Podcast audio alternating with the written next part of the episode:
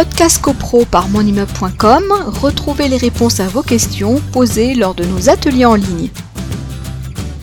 On a quelqu'un qui nous a demandé la différence entre un contrat type et un cahier des charges.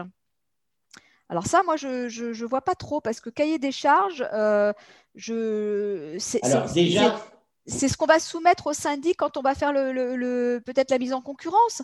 Mais oui, le cahier des charges, c'est-à-dire que nous. Ça n'a pas de valeur euh, en soi, le cahier des charges. ça n'a pas, de valeur juridique. Non, ça n'a pas de valeur juridique. Des désiderata en disant que, par exemple, dans le cahier des charges, on pourrait mettre qu'on souhaite que lors des réunions du conseil syndical, ce soit impérativement le ou la gestionnaire de la copropriété au sein de votre cabinet qui assiste aux réunions du conseil syndical et on ne veut pas voir débarquer quelqu'un de votre cabinet en disant ah ben, euh, l'obligation du cabinet Dupont est remplie, nous sommes bien présents à votre réunion du conseil syndical.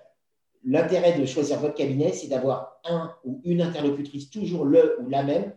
Et on, voilà, donc ça, ça peut être dans le cahier des charges, par exemple. Mais le contrat type, c'est légal.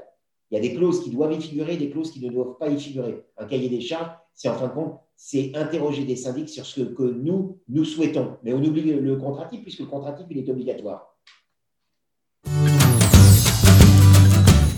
Podcast CoPro par monimmeuble.com, retrouvez les réponses à vos questions posées lors de nos ateliers en ligne.